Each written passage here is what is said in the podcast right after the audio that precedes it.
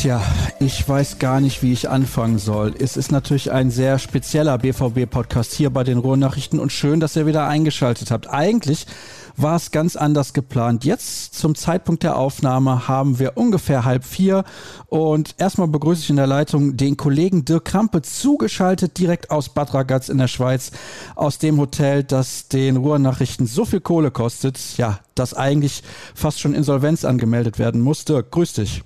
Da bleibe ich lieber gleich hier, ne? Ja, wenn ich die Rechnung prä präsentiere, das wird schwierig. Ähm, ja, hallo und zusammen. Ähm, ja, ganz spezieller Podcast, du hast es schon gesagt, äh, aber dazu dann gleich mehr. Und leider ist das Thema kein positives. Wir haben es gestern Abend erfahren nach dem Testspiel gegen den FC Valencia. Da habe ich getwittert und nach Hörerfragen gefragt. Und klar gab es dann auch viel Resonanz auch zum Spiel, aber im Mittelpunkt stand natürlich die schreckliche Nachricht rund um den neuen Stürmer des BVB, Sebastian Aller. Deswegen heute auch wenig Vorgeplänkel und vielleicht auch ein bisschen weniger Spaß als sonst, auch wenn natürlich auch ein paar humoristische Hörerfragen reingekommen sind. Gar keine Frage. Aber das war natürlich ein absoluter Schock. Er hat einen Tumor am Hoden und das ist eigentlich alles, was wir wissen bislang. Ja, genau. Äh, der wurde gestern entdeckt, weil er über Unwohlsein klagte. Er hat tatsächlich dann wohl noch trainiert ähm, und das ist aber dann tatsächlich schlimmer geworden und daraufhin wurde er dann untersucht und am späten Nachmittag, glaube ich, so kann man es sagen, stand dann fest, da ist äh, da etwas gar nicht in Ordnung, da ist ein Tumor.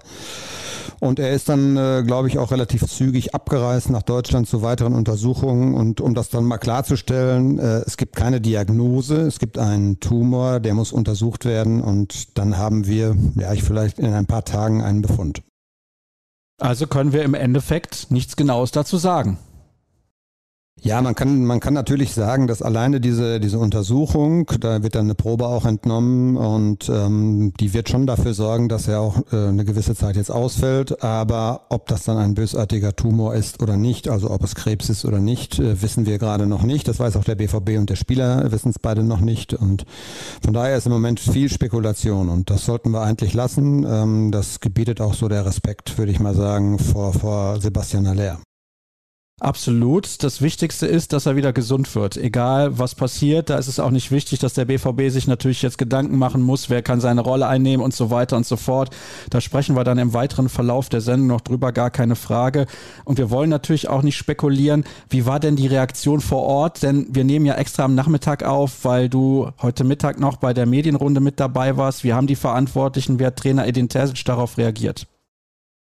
Ja, heute Morgen war ja auch noch Training. Das äh, wurde natürlich dann auch nicht abgesagt oder so. Das, dafür ist leider dann gar keine Zeit. Äh, so, so ehrlich muss man dann sein. Und äh, man hat schon allen Spielern angemerkt, dass sie das mitgenommen hat, dass sie schockiert waren und betroffen waren. Und es gibt ja mittlerweile, ist das ja auch über die sozialen Kanäle schon raus, äh, ein gemeinsames Bild mit ganz, ganz vielen, also auch dem kompletten Betreuerstab, dem Busfahrer und dem Arzt und ähm, wo man dann eben Sebastian Auler sehr viel Glück und schnelle Genesung wünscht. Und ähm, das zeigt eigentlich schon, dass Sport auch an diesem Tag jetzt noch so ein bisschen Nebensache war.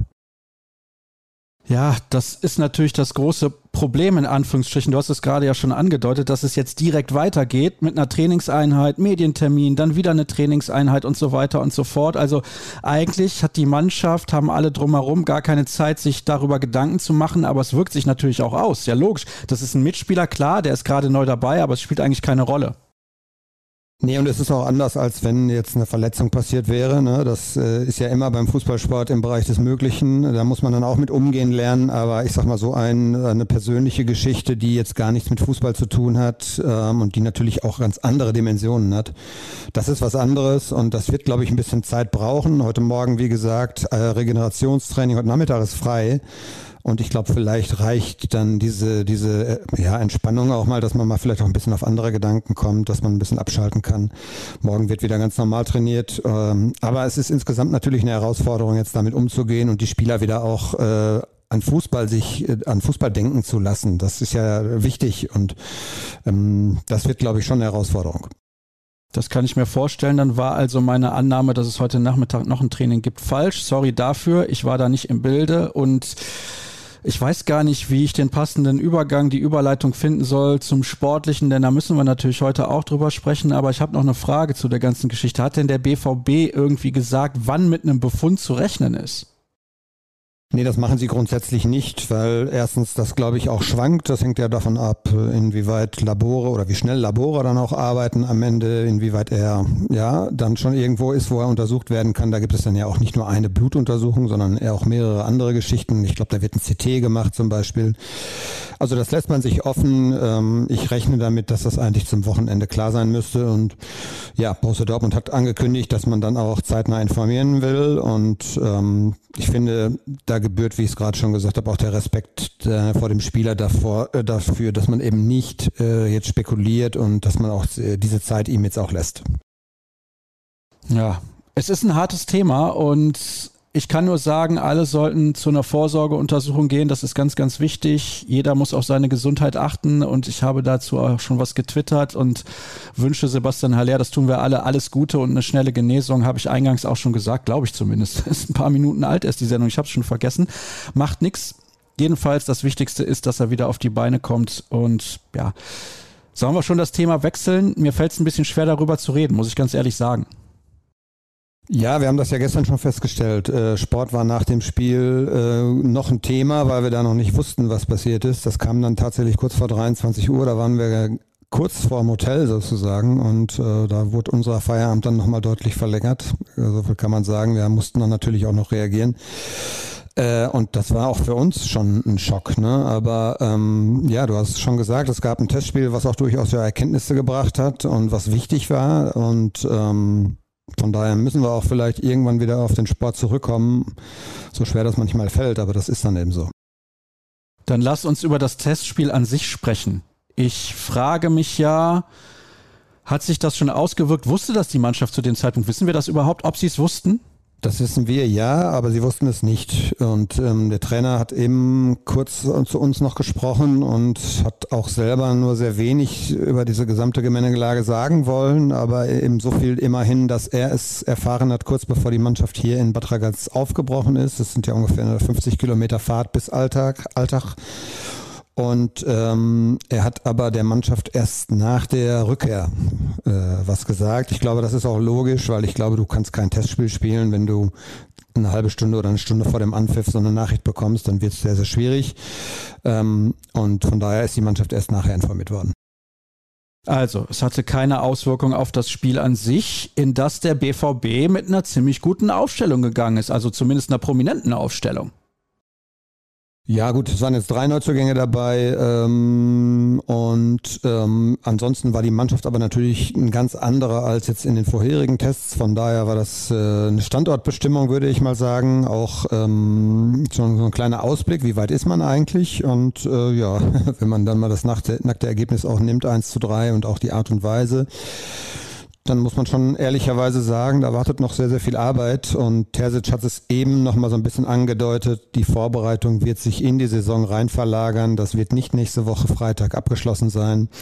Da muss man allerdings natürlich trotzdem auf einem Stand sein, um gegen einen Drittligisten zu bestehen, der schon in, im Wettbewerb ist. Da fängt die Meisterschaft jetzt am Wochenende an. Also das wird alles andere als leicht. Zehn Tage sind es heute noch. Das ist eine Herausforderung. Ich gucke jetzt gerade mal, wann in Spanien die Saison anfängt. Am Freitag, den 12. August. Also muss ich sagen, das ist ja noch ein bisschen was hin. Wie kann das sein, dass der FC Valencia dann anscheinend deutlich besser drauf ist als der BVB? Das kann an der Trainingssteuerung liegen. Ähm, für mich war das jetzt keine unerwartete Geschichte. Ähm, Dortmund hat hier sehr, sehr intensiv trainiert, sehr, sehr hart trainiert, äh, zweimal in, ähm, am Tag auch bei durchaus äh, knackigen Temperaturen und dann kommt automatisch irgendwann das berühmte Loch, in dem man dann drin steckt, äh, aus dem man erstmal wieder raus muss und dann kommt Spritzigkeit. Also äh, die steckten gestern unübersehbar in so einem Loch. Da waren vor allen Dingen die Nationalspieler, das muss man ja auch noch dazu bewerten, ähm, 14 Spieler, die eigentlich erst seit einer Woche im Training sind.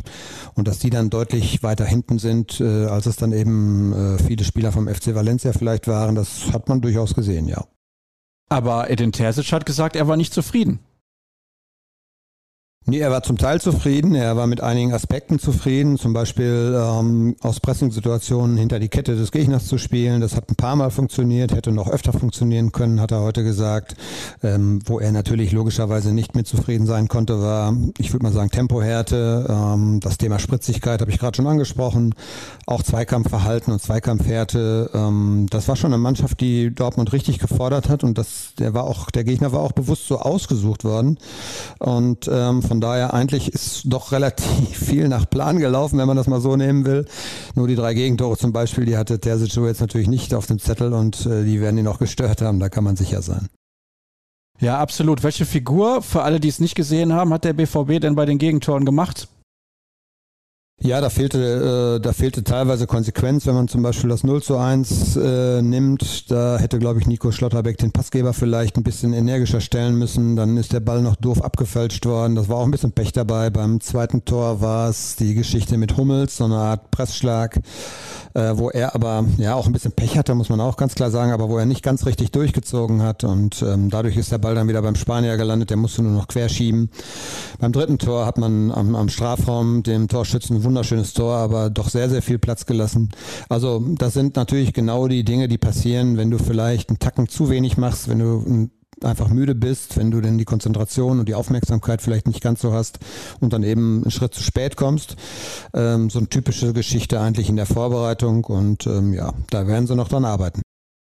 Ich lese jetzt für alle, die das Spiel nicht gesehen haben, nochmal die Aufstellung vor. Also der BVB hat gespielt im 4-2-3-1 mit Kobel im Tor, Meunier, Hummels, Schlotterbeck und Guerrero in der Viererkette, davor Bellingham und Dahut.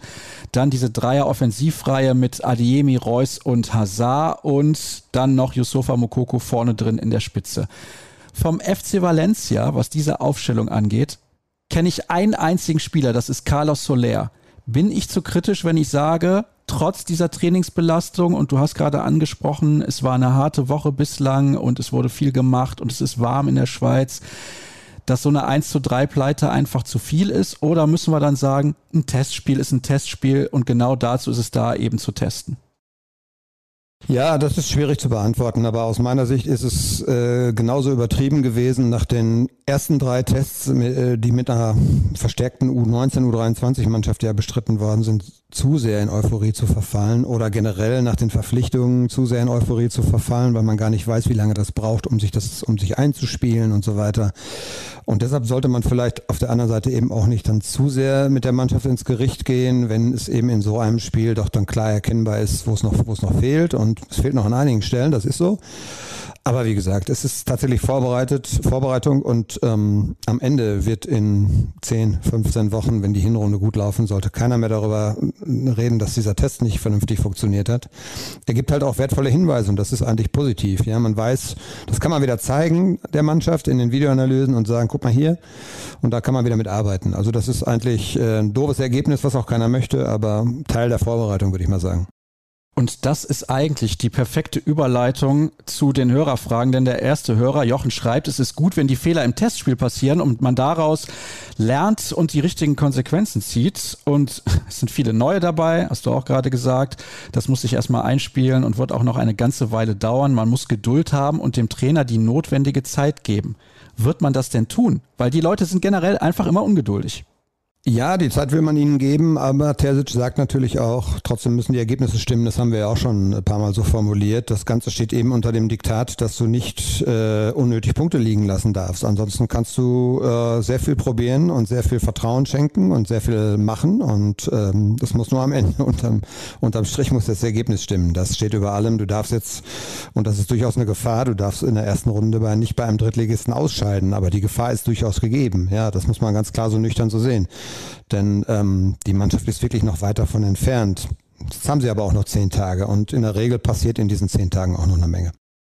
Davon ist auszugehen. Sie haben ja jetzt auch gesehen, das haben wir jetzt schon zweimal angesprochen, was es zu verbessern gilt. Nächste Frage kommt von Olli. Moin, ihr beiden. Viel besser als Sport 1 Experten. Ja, danke dafür.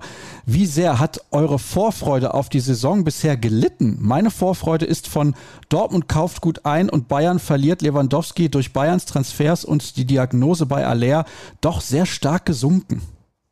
Ja, das war auch äh, im Umfeld so ein bisschen zu erkennen, wenn man dann ähm, gestern Abend spät, wir waren dann noch äh, tatsächlich in der Stadt unterwegs und ähm, auf ein kleines Feierabendbier, bis die Nachricht dann tatsächlich kam und da hat man richtig auch bei Fans, die saßen noch am Nebentisch, da hat man richtig gemerkt, uh, das war ein Stimmungskiller und ähm, das ist, glaube ich, jetzt rund um Borussia Dortmund gerade auch ein Tag, wo die Stimmung echt am Boden ist. Ähm, das wird eine Herausforderung, das habe ich eben schon gesagt. Terzic muss das irgendwie hinbekommen, die Köpfe so frei zu bekommen, dass man sich wieder auf die Vorbereitung konzentrieren kann.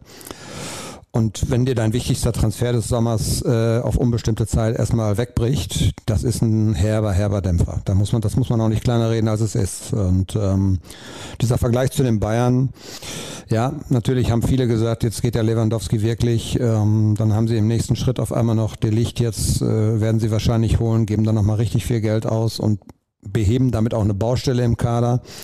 Also die Bayern haben natürlich auch schon gut eingekauft. Sie haben teuer eingekauft und sie haben eine verdammt gute Mannschaft. Das ist nach wie vor so, auch ohne Lewandowski. Und ich glaube wirklich, vor der eigenen Haustür kehren ist jetzt so eine, so eine Plattitüde, aber das macht jetzt gerade in dieser, in dieser Phase jetzt und in dieser, in dieser Situation macht das am meisten Sinn. Danke für eure wöchentliche Arbeit, schreibt Mathis. Gibt es schon News zum Format BVB Kompakt? Das beantworte ich mal kurz, weil Dirk weiß das nicht. Also Stand jetzt ist davon auszugehen, dass am Freitag, den 29. Juli, wenn das Pokalspiel gegen 1860 München ansteht, wieder BVB Kompakt on Air geht ohne mich, das wisst ihr ja, aber wir sind dran und wir arbeiten daran, dass es dieses Format, wie gesagt, auch zur neuen Saison gibt. Ich bin da relativ optimistisch. Mokoko hat gegen tiefer stehende Gegner deutlich mehr Probleme, wenn er vorne alleine spielt, schreibt Mathis auch noch. Seht ihr Potenzial mit ihm in einer Doppelspitze?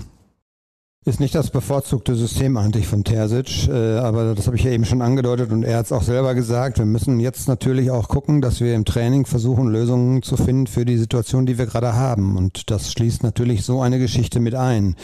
Ähm, jetzt muss man jetzt nicht außer Acht lassen, gestern haben auch noch etliche Spieler gefehlt. Ich sag mal Daniel Mahlen zum Beispiel, nicht nur Haller, ja, und auch noch ein paar andere.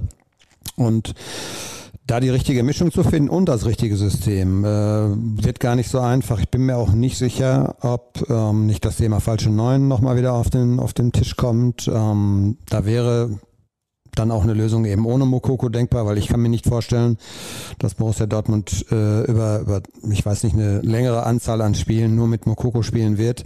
Dafür ist er eben auch noch sehr jung und hat noch auch sehr viel zu lernen. Ähm, das ist natürlich alles jetzt gerade am Anfang. Ja, wir wissen nicht, wie reagiert der BVB, wie muss er auch reagieren, wenn er weiß, wie die Ausfallzeit ist. Ja, wenn man jetzt am Wochenende weiß, Haller fehlt bis Weihnachten, ist das eine andere Geschichte, als wenn man weiß, man kann ihn vielleicht in sechs Wochen wieder einsetzen. Klar, das ist ein Riesenunterschied und dementsprechend muss der BVB ja irgendwie vielleicht nochmal Geld in die Hand nehmen. Da gibt es sicherlich auch gleich die ein oder andere Frage zu. Dann wünscht Daniel Sebastian Aller einfach nur alles Gute und hofft, dass der Tumor gutartig ist und gut behandelt werden kann. Der nächste Hörer schreibt, oh Mann, was für eine Scheiße mit Aller. Also viele Sachen, die, beziehungsweise viele Sachen ist gut, viele Hörer, die sich gemeldet haben und Sebastian Aller alles Gute wünschen.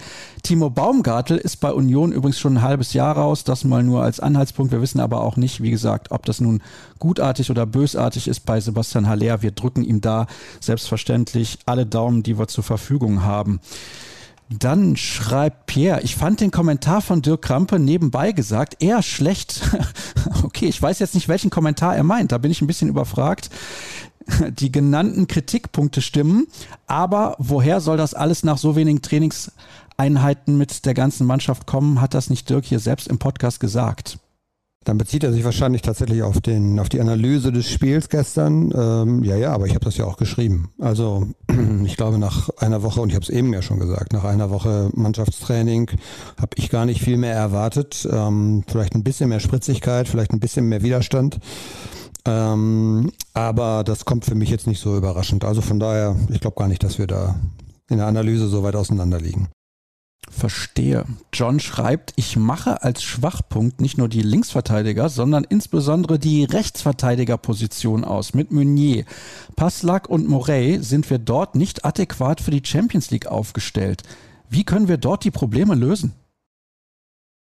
Ja, ist interessant, weil die Geschichte habe ich vor einer Woche gemacht. Ähm, es wird viel über links geredet, das ist richtig, kaum über rechts, aber ich sehe das genauso. Ähm, hinter Minier klafft ein großes Loch. Morey hat man jetzt auch gesehen, das wird noch dauern. Ähm, der hat dann gestern zwar im Kader gestanden, aber ist aufgrund ja, der Spielsituation, glaube ich, dann auch zu Recht nicht eingewechselt worden. Da musste man jetzt nichts riskieren. Aber ähm, das zeigt zumindest schon mal, dass der noch nicht so weit ist, dass man ihn voll einplanen kann. Das wird sicherlich auch noch einige Wochen dauern. Und dann hast du äh, ja vielleicht noch Emre Can, der aber auch gerade noch im, äh, im individuellen Training ist. Ähm, man kann auch so ein bisschen hin und her schieben. Man kann auch mit Dreier, Fünferkette natürlich irgendwann mal spielen. Aber auf rechts ist die Situation nicht gerade komfortabel. Das sehe ich genauso. Was sind denn die Optionen? Weil Emre Can steht ja auch, sagen wir mal, zur Debatte. Ja, aber ich kann mir vorstellen, dass da also auch eben aufgrund dieser, dieser Vielseitigkeit, die er nun hat, ähm, mit allen Vor- und Nachteilen, die das mit sich bringt, dass da vielleicht nichts passieren wird. Ähm, da muss man, glaube ich, auch mal die Kirche im Dorf lassen. Man ist nicht üppig aufgestellt auf der rechten Seite und ähm, viel mehr Alternativen sehe ich nicht als die, die ich gerade aufgezählt habe. Also das ist schon auch qualitativ vor allen Dingen recht dünn, wenn du da mal an Spiele in der Champions League äh, denkst, wo du aus den ersten beiden Töpfen vielleicht richtige Kracher bekommst. Das wird dann schon richtig heftig. Ja, ich bin auch sehr gespannt auf die Auslosung in der Champions League und es geht ja auch direkt zur Sache, allein weil die Weltmeisterschaft ansteht im Dezember in Katar. Das heißt, alle Spieltage in der Champions League werden, glaube ich, bis Anfang November gespielt. Das ist schon heftig.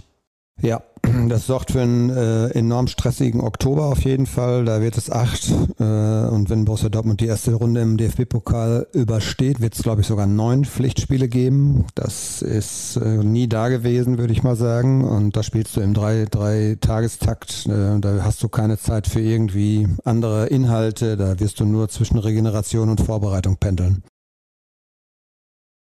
Jetzt kommen wir zu einem Thema, das auch in den letzten Tagen für viele Diskussionen gesorgt hat. Dass Akanji und Schulz nicht mal im Testspielkader waren und zum Teil auch auf dem Nebenplatz trainieren, sind das Indizien für einen baldigen Transfer oder ist das eine Art Strafarbeit?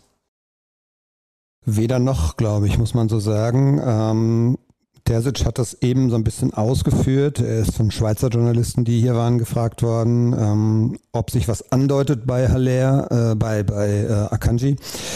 Ähm, also ich verstehe ihn in einer gewissen Art und Weise. Er sagt, wir, der Spieler hat uns mitgeteilt, dass er wechseln möchte. Das ist bislang noch nicht vollzogen. Er ist also ganz normal Teil der Gruppe. Auf der anderen Seite studiere ich gewisse Automatismen ein. Ähm, und ich muss ja auch nach Ende der Transferperiode mit Spielern zurechtkommen, die vielleicht nicht dann Manuel Akanji heißen. Der ist dann vielleicht weg. Und warum soll ich dann ähm, wertvolle Zeit sozusagen verstreichen lassen, indem ich ihn spielen lasse und ein anderer, der sich einspielen können sollte, sitzt dann draußen. Das hat er so argumentiert. Ich finde, das ist logisch.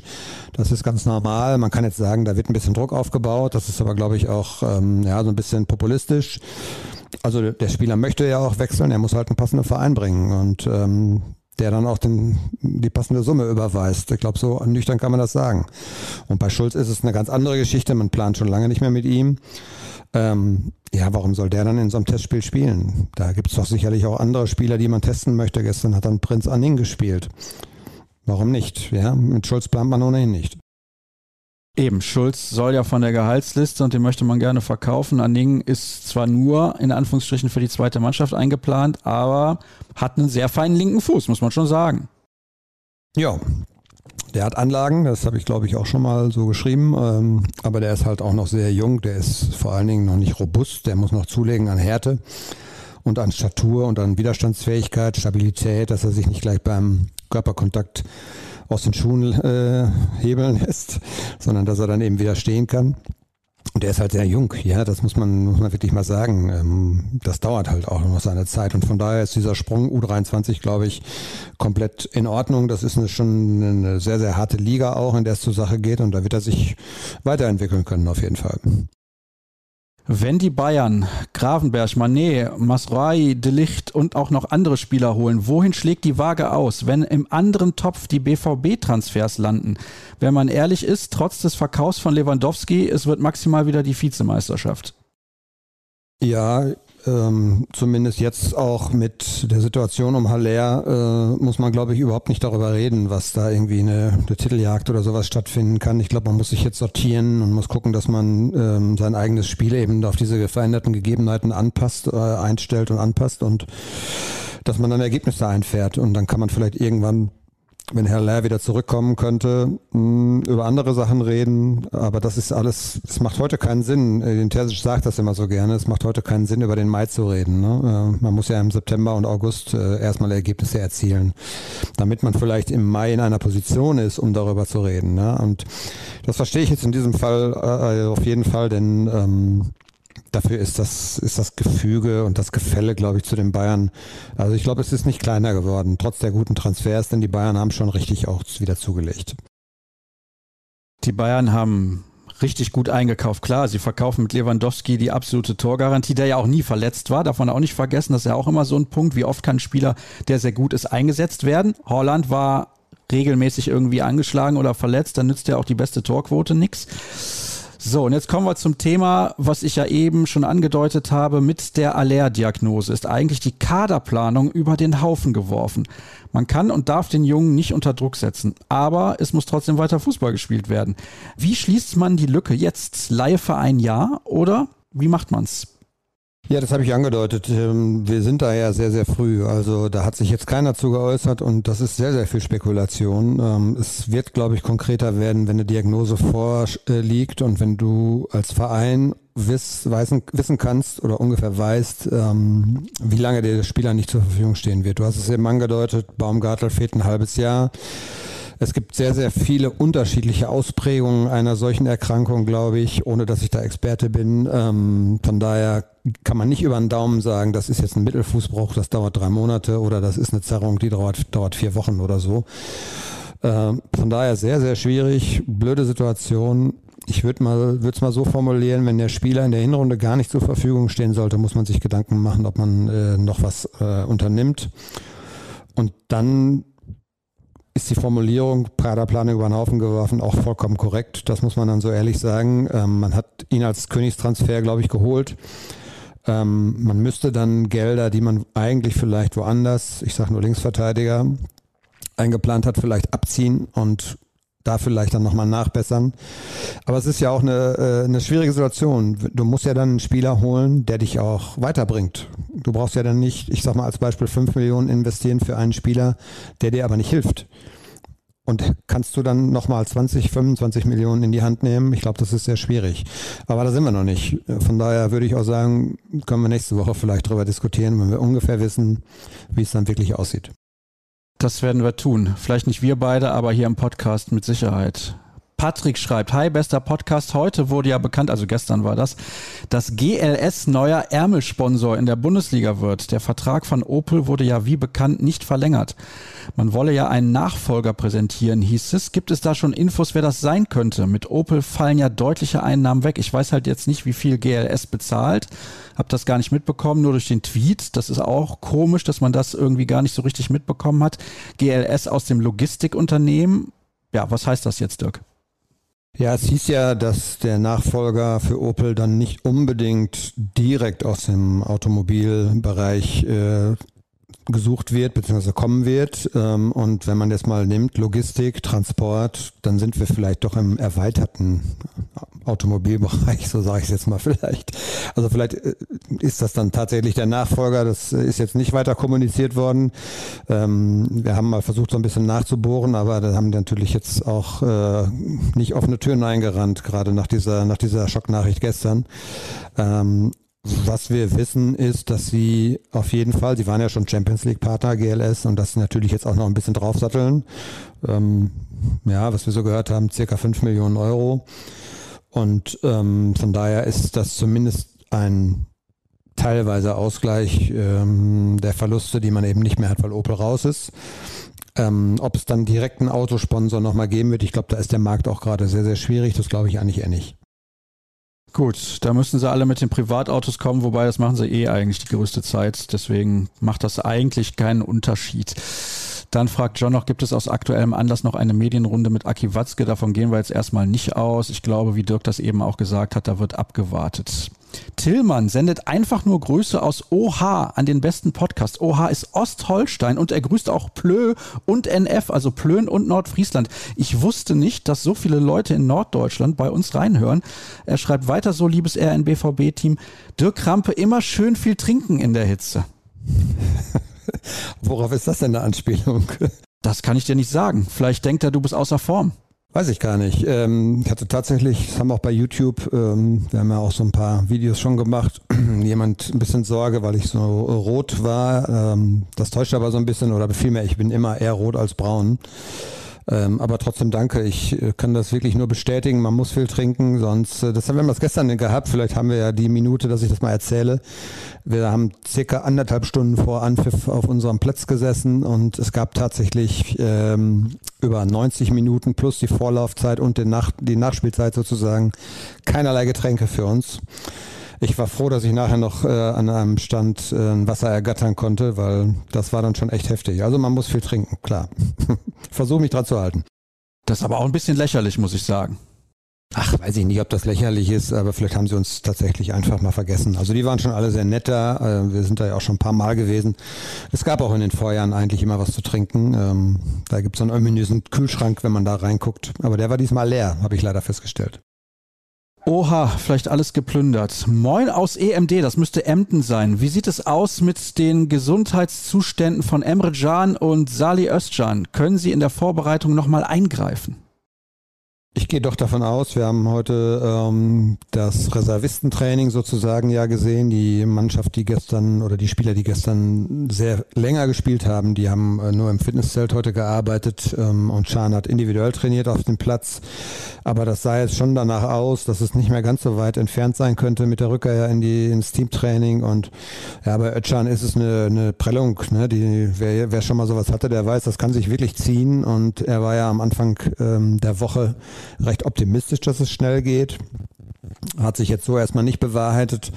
Ähm, der macht aber natürlich auch ein bisschen was. Also ist nicht so, dass die dann gar nichts machen. Ne? Ähm, trotzdem ist es natürlich klar, äh, das ist natürlich auch ein weiterer Punkt, der nicht optimal läuft, dass eben auch so die Neuzugänge wie Özcan oder eben andere Spieler wie Can äh, nicht voll trainieren können. Ich habe übrigens vergessen, dass Michael natürlich aus Nordfriesland zurückgrüßt, an diesem geilen Sommertag, wie er schreibt. Also geil weiß ich nicht, es ist einfach nur unfassbar warm. Ich war eben kurz bei der Post und bin gefühlt vor eine Wand gelaufen, als ich das Haus verlassen habe. Das war schon extrem heftig. Er will heute aber auch nichts fragen. Hier ist Beach Day auf Röme angesagt. Aha, interessant. Liebe Grüße auch an den 95% Privatsachen-Podcaster Start. Ja, ich wurde ja kritisiert, dass ich nur über Privates spreche. Kannst du aber auch nicht bestätigen, Dirk. Äh, ich habe dich jetzt akustisch nicht verstanden. ja, sehr gut. Dann machen wir weiter mit der nächsten seriösen Frage. Markus hat eine kritische Wortmeldung. Es heißt immer, Profisportler haben die beste medizinische Versorgung. Es ist mal wieder ein Rätsel, warum die Erkrankung nicht bei der Untersuchung von Sebastian Haller vor der Saisonbereitung aufgefallen ist. Sollte man die Diagnostik ausweiten? Ja, das Thema ist natürlich äh, klar, die Frage wie, äh, kommt auf oder die stellt sich logischerweise, aber ähm, wir sind natürlich jetzt auch keine Mediziner und nur das, was wir so in Erfahrung bringen konnten bislang, wir haben uns versucht, ein bisschen schlau zu machen, ist das, dass die Spieler auf den Kopf gestellt werden, aber dass man zum Beispiel so Tumormarker oder Krebsmarker, wie man das nennt, ähm, dass es da so vielschichtige Untersuchungsmöglichkeiten gibt, dass ähm, das einfach nicht im Verhältnis steht. Und Außerdem sollen solche Tumore, auch das habe ich mir nur sagen lassen, relativ schnell wachsen. Und der Medizincheck von Haller ist, glaube ich, fünf Wochen her. Ähm, auch eine Möglichkeit, dass der nicht erkannt worden wäre, selbst wenn man gezielt danach gesucht hätte. Also ähm, das ist so der Stand. Klar stellt man sich die Frage, die, ne, da kommt der Zahnarzt und da kommt der Internist und der Orthopäde sowieso. Warum untersucht man sowas nicht? Ähm, tja, Schwierige Frage, aber wir haben auch, auch beim BVB mal vorsichtig nachgehört. Da hieß es, dass solche Untersuchungen eigentlich so, so vielschichtig sind, dass es eben, ja, wie soll man das dann sagen, dass es äh, nur bei anhaltenden Verdacht irgendwie, wenn man so einen Anhalt hat, dass irgendwas nicht ist, gemacht wird. Welche Unterschiede in der Trainingsgestaltung sind im Vergleich zu den vergangenen Trainingslagern festzustellen?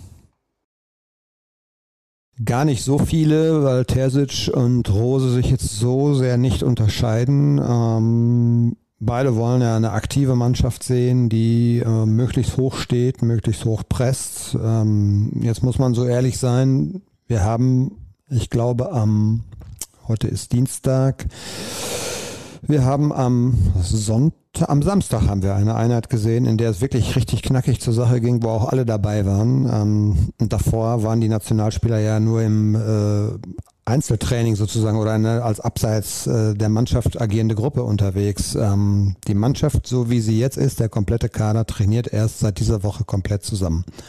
Und von daher kann man doch relativ wenig sagen, auch über äh, das, wie Terzic mit ein, einzelnen Spielern so plant.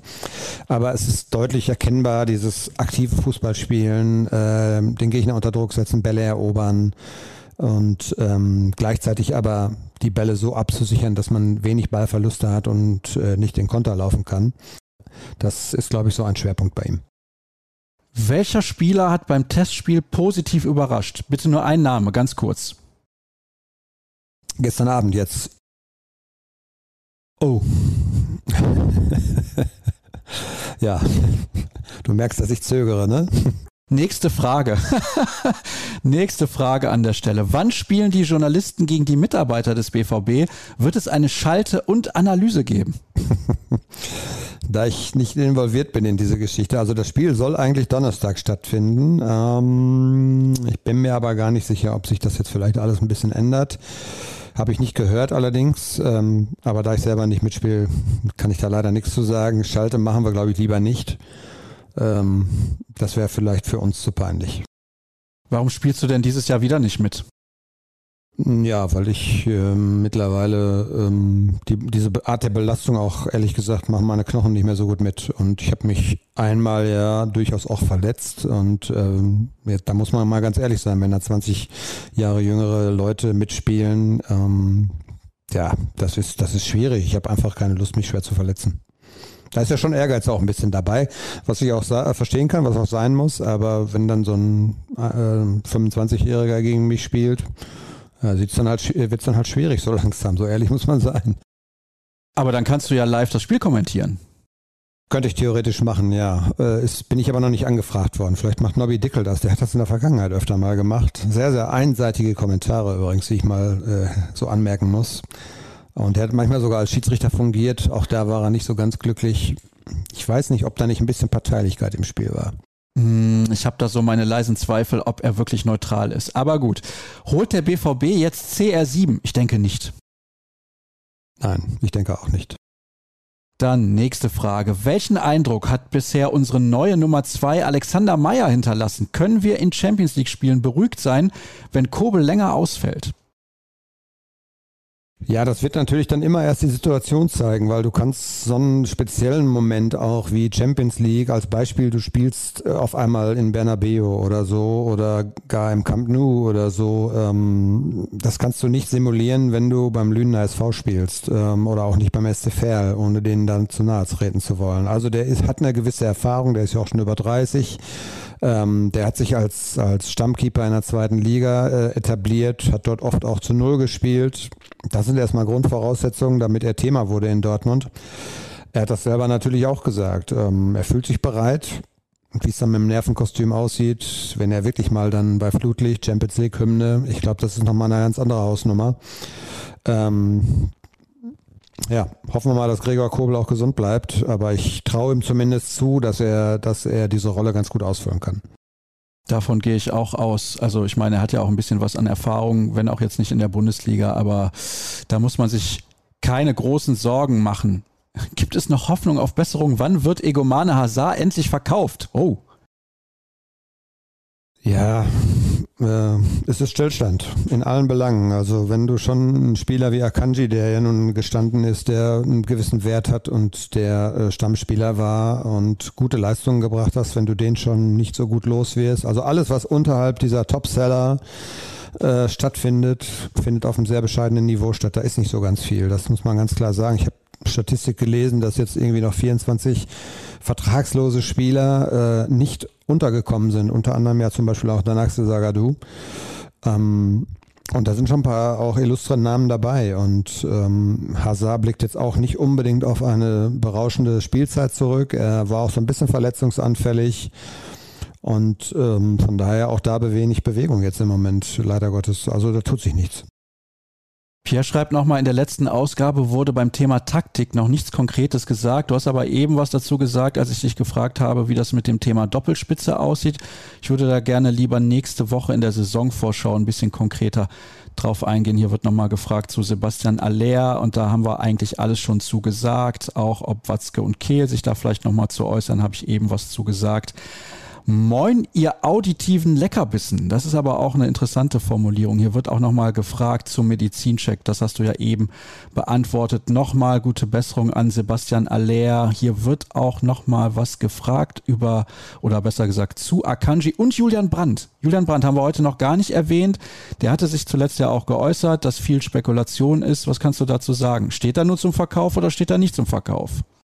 Also glaube ich klares Nein, äh, wobei ich nicht weiß, wie weit das aufgeweicht werden würde, wenn ein richtig gutes Angebot käme. Das ist ja immer so eine Sache, dass man sich diese Option auch offen lässt. Aber also Sebastian Kehl hat sich geäußert, der Spieler selbst hat sich geäußert, es gab kein Gespräch mit ihm in der Hinsicht, dass man ohne ihn plant.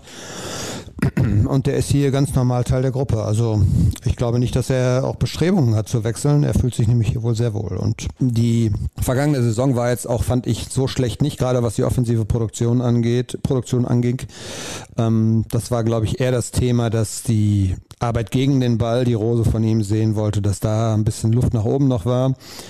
Ähm, ich bin aber auch ja, so ein verkappter Julian Brandt-Fan, muss ich ehrlich sagen. Ich hoffe immer noch auf den richtigen Durchbruch. Ich mag ihn als Typen und als Fußballer, weil er unberechenbare Sachen machen kann. Ähm, Stand jetzt würde ich mal sagen, er bleibt. Der kann halt unberechenbare Sachen in beide Richtungen machen. Das ist allerdings richtig, ja.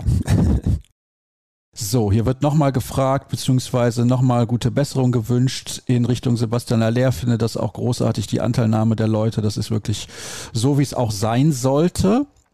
Und hier werden ein paar Namen ins Spiel gebracht von Claudio. Andrea Bellotti vom FC Turin hat noch keinen neuen Vertrag unterschrieben, kostet also keine Ablösesumme. Das ist natürlich immer sehr, sehr gut.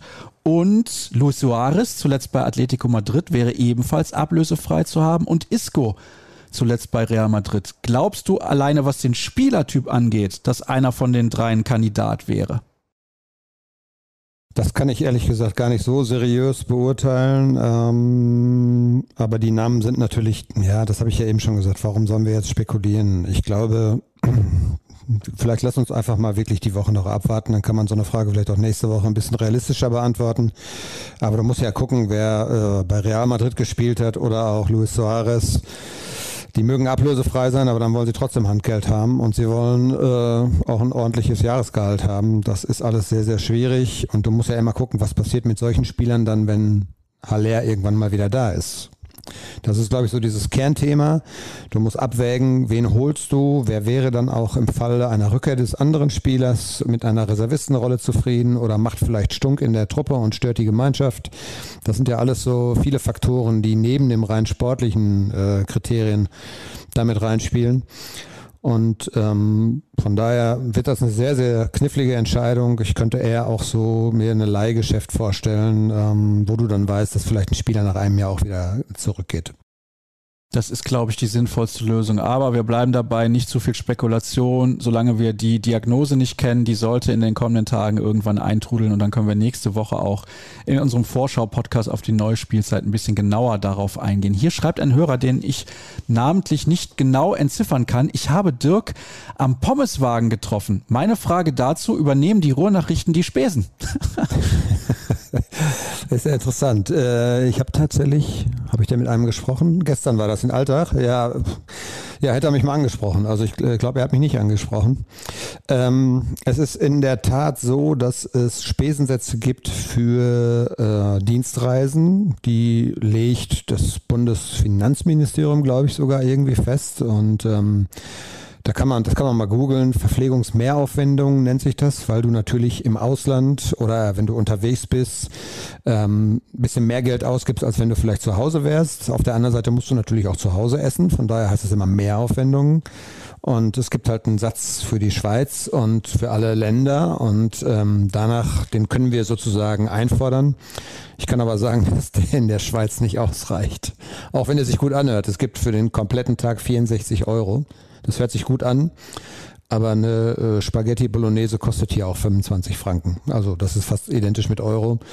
Ähm, da kann man sich ungefähr vorstellen, man muss ja nicht nur einmal am Tag was essen. Mein lieber Schwan, aber das Hotel, das wird noch extra bezahlt, ne? Das Hotel ist eine andere Geschichte. Ähm, das kann der Verlag dann aber auch steuerlich, glaube ich, glaube ich, absetzen, logischerweise. Mm, das wird natürlich bezahlt, klar. Sehr gut. Wir sind am Ende angekommen, mehr oder weniger. Allerdings hätte ich von dir jetzt gerne noch den Fahrplan für die nächsten Tage, damit die Leute auch wissen, auf was sie sich einstellen können. Morgen am Mittwoch äh, wird dann wieder ganz normal trainiert. Ähm, Donnerstag weiß ich noch nicht so recht. Das steht noch nicht so richtig fest. Wir kriegen das oftmals auch erst abends mitgeteilt, wie der Plan ist. Ähm, Freitag Testspiel in Alltag gegen Villarreal. Ähm, danach am Samstagmorgen, glaube ich, nochmal so eine kleine Einheit, um die Beine so ein bisschen zu lockern, aber danach Rückreise. Ich denke mal, Sonntag wird mindestens frei sein. Montag weiß ich nicht, weil dann Freitag schon das Spiel in München ansteht und die Mannschaft wird am Donnerstag ja schon in Richtung München aufbrechen. Also kurze Woche, wie das immer so schön heißt beim BVB. Und ähm, ja, dann geht's in die letzte Vorbereitungswoche. Dann, das geht dann ruckzuck. Ne? Und dann ist man schon da, dass man sein erstes Pflichtspiel hat und der Rhythmus bleibt dann ja gleich, beziehungsweise der Takt erhöht sich dann ja noch deutlich im September dann. Ne? Und ähm, dann sind wir schon mittendrin in der Saison. Das geht schnell. Ja, und dann geht's sowieso Schlag auf Schlag. Da sprechen wir dann nächste Woche drüber, was von der Saison genau zu erwarten ist. Jetzt schaue ich nochmal gerade in die Twitter-Trends, Dirk sehr viele negative Sachen, muss ich wirklich sagen. Will ich gar nicht alle vorlesen. Hitzewelle sowieso. Liter Wasser trendet in Deutschland und NFL Munich. Hast du das mitbekommen? Heute war der Vorverkaufsstart für das NFL-Spiel in München. Ich glaube, es ist im Oktober oder November. Ich weiß es gar nicht. Und ich habe Tweets gesehen mit Leuten, die geschrieben haben, vor ihnen 200.000 Leute in der Warteschlange.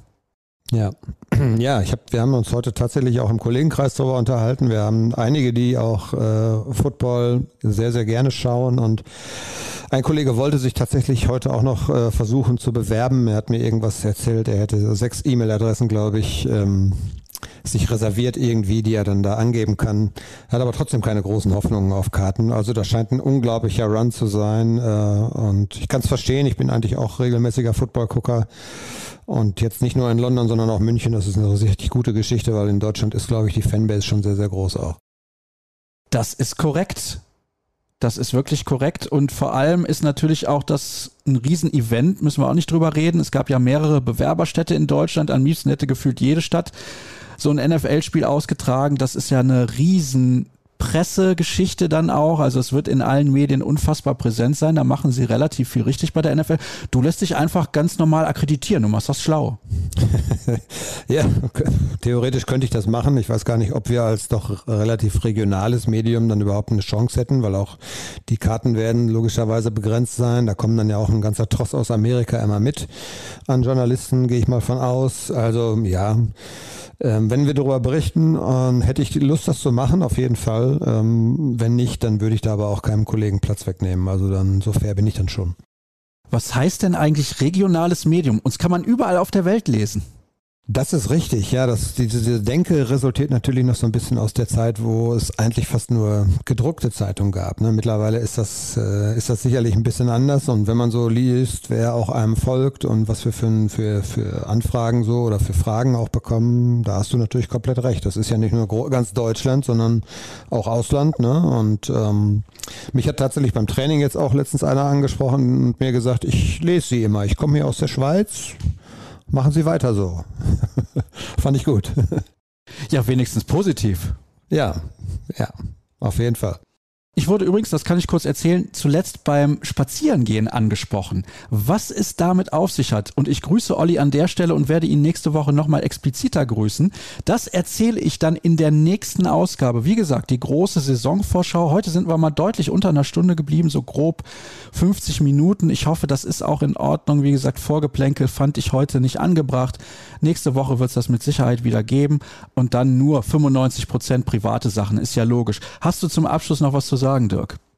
Ja, ich hoffe einfach, dass äh, das jetzt gut ausgeht, auch beim Sebastian Aller ähm, und dass er schnell wieder zurückkommt und dass vor allen Dingen die Mannschaft in der Lage ist, ihm durch, durch Erfolge vielleicht so ein bisschen auch Mut zuzusprechen und äh, moralische Unterstützung zu geben. Ich, das ist schon, glaube ich, eine Geschichte, die man nicht unterschätzen kann, äh, was zum einen den medizinischen Aspekt angeht, aber eben auch die Auswirkungen auf den Sport. Ähm, da wird Borussia Dortmund richtig dran zu knacken haben und es wird eine Herausforderung sein. Also von daher hoffe ich mal für alle Beteiligten, dass das gut ausgeht und wir ihn schnell wiedersehen.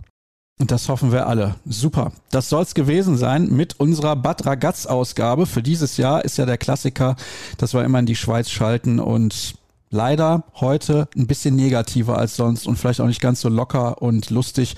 Aber das ist garantiert so, dass wir das in Zukunft wieder anders handhaben werden. Vielen Dank, Dirk, dass du dir die Zeit genommen hast. Das war's für diese Woche. Folgt uns bitte bei Twitter unter rnbvb. Dirk könnt ihr dort folgen unter Krampe, mir sehr gerne auch unter Start. Auf ruhrnachrichten.de slash bvb findet ihr alle Infos, die ihr braucht rund um Schwarz-Gelb. Da dürft ihr auch gerne ein Abo abschließen. Und nächste Woche, ich habe es jetzt schon 20 Mal gesagt, es ist aber so, hören wir uns wieder. Bleibt gesund, das ist ganz besonders wichtig. Tschüss. Tschüss.